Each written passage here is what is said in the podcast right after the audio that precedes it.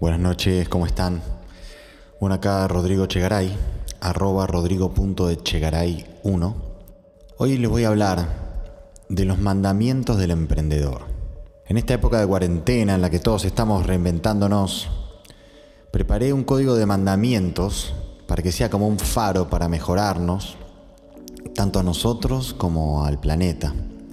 Está basado en enseñanzas taoístas y budistas la propuesta en general es ver que la abundancia es la que ayuda a todos. Felicidad no solo para mí, sino para todos. Esa es la verdadera abundancia, la verdadera felicidad. Es decir, que podemos también hacer dinero con proyectos que sean positivos para otros, para la humanidad, para el planeta. Cambiar el sistema cada uno desde su lugar. La revolución pacíficamente activa. Y para esto es importante salir del exitismo de la ley de atracción buscando solo la abundancia, espiritualizar la economía, la felicidad para todos. Primer mandamiento, alimenta tanto tu cuerpo como tu alma. Es decir, el cuerpo solo busca su propio placer, se alimenta de cosas materiales, temporales, egoístas, solo piensa en comer, dormir, ir al baño, tener placeres. El alma se alimenta de dar amor a los demás, a los humanos, a los animales, de la compasión, la ecología, el bien, el dar. Y nuestro desafío en este proyecto es buscar ese balance entre ambos, es decir, poder ganar dinero ayudando a otros, haciendo un bien. Segundo, pensar en qué es lo que le estoy dando a los otros y no en qué quiero recibir. Cuando uno da, el universo devuelve siempre. Dar a los humanos, a los animales, al planeta.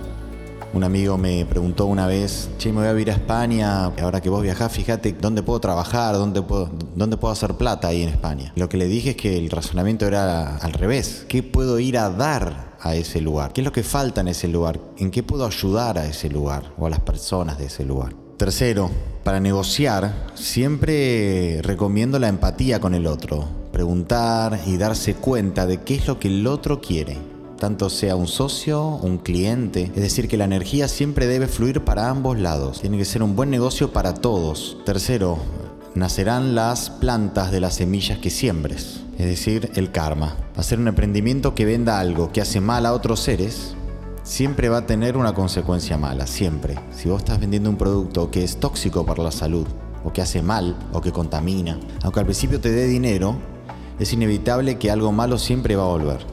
El karma es inevitable. Entrena tu creatividad.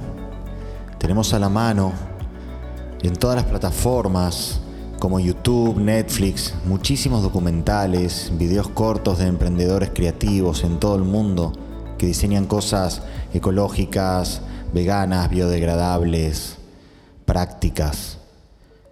Investigar en los productores locales, averiguar, está lleno acá mismo en tu ciudad de personas que hacen cosas muy interesantes y que por ahí le falta alguien para asociarse que los rediseñe, comercialice, les proponga nuevos materiales para hacer esos productos, comercializarlos, distribuirlos.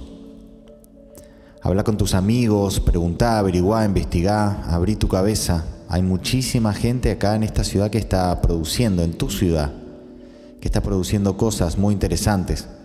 Investiga diseños nuevos, todos los días, siempre un rato jugando en internet, buscando.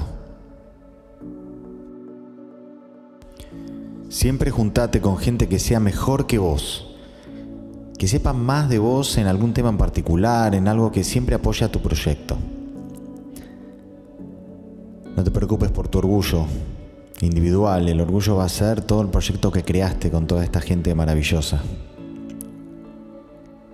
y también dale posibilidades de crecer a todos, cada uno individualmente, socios, empleados, clientes. Todos necesitan evolucionar, todos queremos crecer. Así que siempre mostrarle y siempre brindarle un camino sin techo, abrir juego a todo el mundo. Si esa persona se abre de tu proyecto y genera una competencia en forma desleal, no te preocupes, porque eso es un karma que esa persona va a pagar, va a tener que pagar si te quiere robar clientes, por ejemplo. Déjalo ser, no hay problema. Y vos inventate otro proyecto. Cambia, mejora. Y si esa persona que creció se abrió otro proyecto, tal vez mañana se pueden asociar Y también le das lugar a otra persona nueva para que venga a ocupar su lugar y que pueda seguir creciendo también. Todos siempre tienen que estar en ese camino del crecimiento para que todo funcione, para que la energía fluya. Otro mandamiento es que todos los de tu emprendimiento, tu proyecto, estén contentos, tanto los socios como cada uno de los empleados. Así todos trabajan para el bien común, pensar el proyecto como un organismo. Porque si uno está descontento, empieza a trabajar para sí mismo y trabaja solo por el dinero, no va a dar lo que tiene que dar. Entonces pasa a ser como si fuera una célula cancerígena en el y el organismo se debilita. Hacer tu trabajo personal de sanación y evolución espiritual para que esa búsqueda del éxito no sea para llenar un vacío de tu interior, de tu niño o niña interior, sino que sea para compartir tu plenitud. Es decir, que la búsqueda del éxito no te genere un estrés, sino que simplemente puedas disfrutar el camino en plena conciencia. No importa lo que pienses de vos mismo, solo pensá qué es lo que querés dar al mundo y no en lo que crees que el mundo espera de vos. Alégrate siempre del progreso ajeno, especialmente cuando el trabajo del otro o la empresa del otro está encaminada hacia la bondad, hacia el bienestar, hace bien al planeta. La envidia solo trae sufrimiento y consume tu energía, es un gasto de energía sin sentido. Si ya hay muchos haciendo lo mismo que vos, es hora de cambiar. Todo lo bueno trae algo malo y todo lo malo trae algo bueno. No te alteres ni te preocupes porque lo que ahora por ahí te entristece, mañana te va a hacer feliz. Eso que te salió mal, por ahí mañana vas a agradecerlo. Porque gracias a ese proyecto que salió mal pudiste encontrar uno nuevo que te va a hacer feliz. La vida siempre te va a dar la experiencia que sea más útil para la evolución de tu conciencia. La meta es el camino mismo, es la misma experiencia del emprendimiento, del proyecto. Los objetivos van y vienen, siempre que llegaste a uno va a aparecer otro y otro y otro. No corras detrás de esa zanahoria, simplemente miralos, buscalos, te los pones, te van a ir guiando,